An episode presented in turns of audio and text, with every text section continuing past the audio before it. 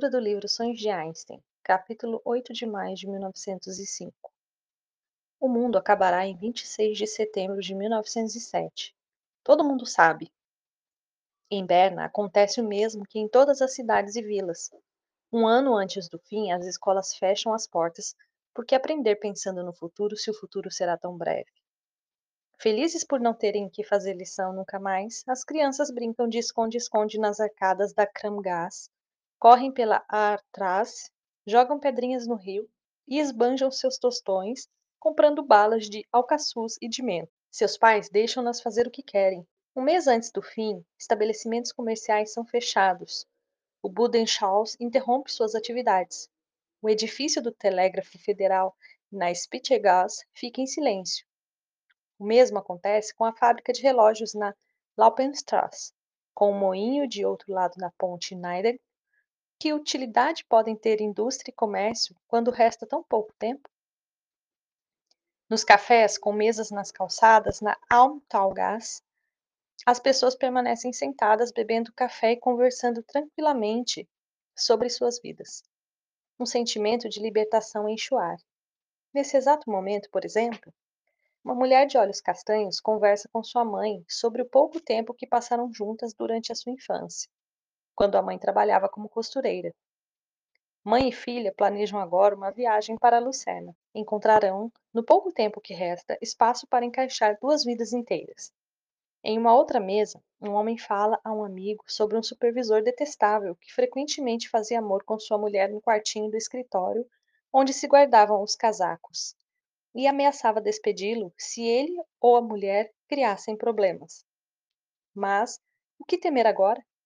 O homem acertou os ponteiros com o supervisor e reconciliou-se com a esposa. Finalmente aliviado, ele estica as pernas e deixa seus olhos vagarem pelos Alpes. Na padaria da Market Gas, o padeiro de dedos grossos coloca a massa no forno e canta. Nestes dias, as pessoas pedem os pães educadamente. Sorriem e pagam na hora, porque o dinheiro está perdendo seu valor. Conversam sobre piqueniques em Friburgo, sobre momentos agradáveis em que ouviam as histórias dos filhos, caminhadas no meio da tarde.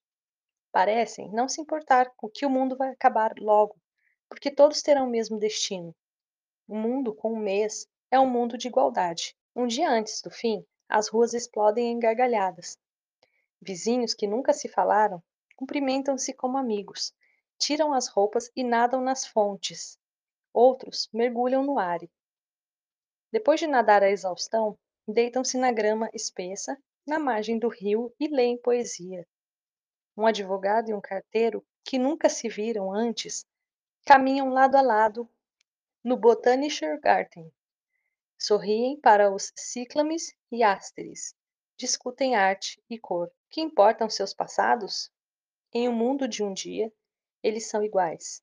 Um minuto antes do fim do mundo, todos se reúnem no gramado do Kunstmuseum.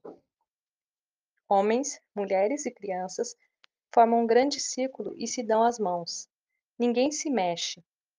Ninguém fala. A quietude é tão absoluta que cada pessoa pode ouvir as batidas do coração de quem está à sua direita ou à sua esquerda. Este é o último minuto do dia. No silêncio absoluto, uma genciana roxa no jardim recebe luz na base de sua flor.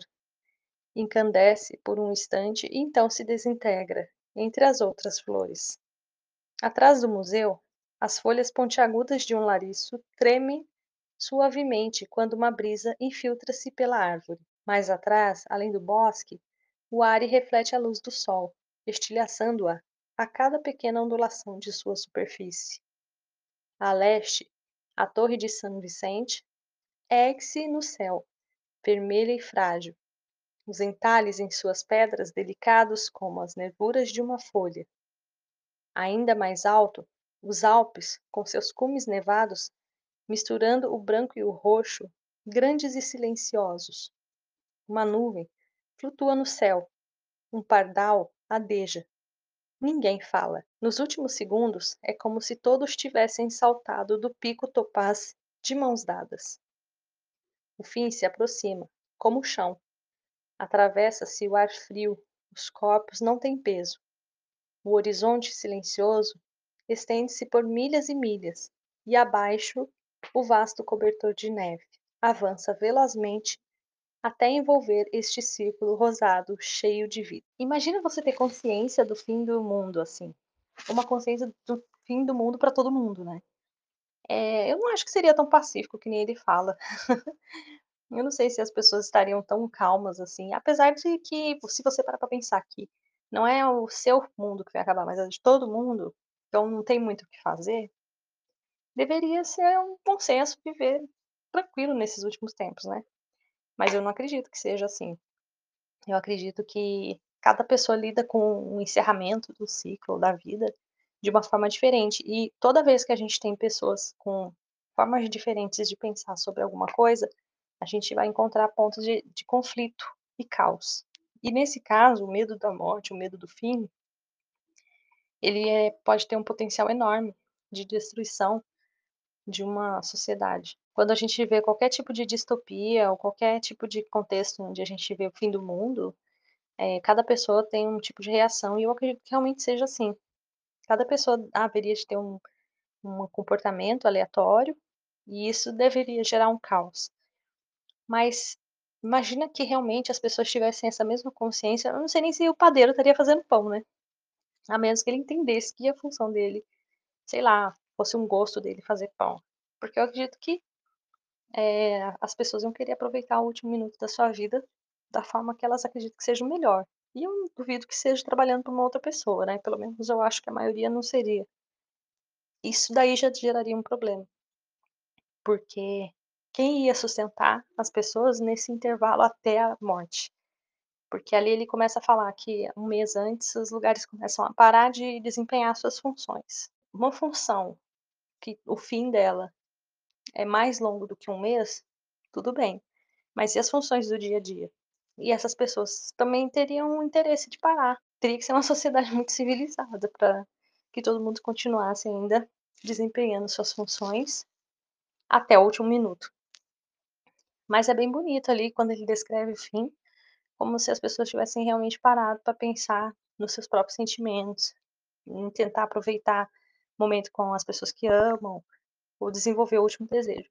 Mas é, ao mesmo tempo é frustrante você pensar que precisa estar tá com uma ideia de que o mundo está acabando para você fazer as coisas que você acha importante para você. Esse capítulo que fala sobre o tempo finito, que a gente sabe aonde ele acaba, não deixa de ser real, que ele é real, né? Uma hora vai acabar. A única diferença aqui no caso desse capítulo é que ele vai acabar para todo mundo ao mesmo tempo. E a verdade é que a vida não é assim. A gente nunca sabe quando vai acabar. Aproveitar a vida enquanto ela tá aí, eu acho a coisa mais interessante. Bom, por hoje é só. Vou parando por aqui, vou deixar as outras reflexões para vocês. O que vocês acham que ia acontecer com o mundo se de repente ele acabasse daqui a um mês? Como as pessoas reagiriam? Como tudo seria? Se você tem uma ideia, quiser deixar um comentário, pode deixar no Twitter ou pode deixar no meu Instagram, arroba Cláudia Raios, ou no Mais Que Raios, que é o canal principal desse podcast. E aí a gente pode voltar a gravar alguma coisa e conversar sobre esse capítulo novamente. Um abraço e vou parando por aqui.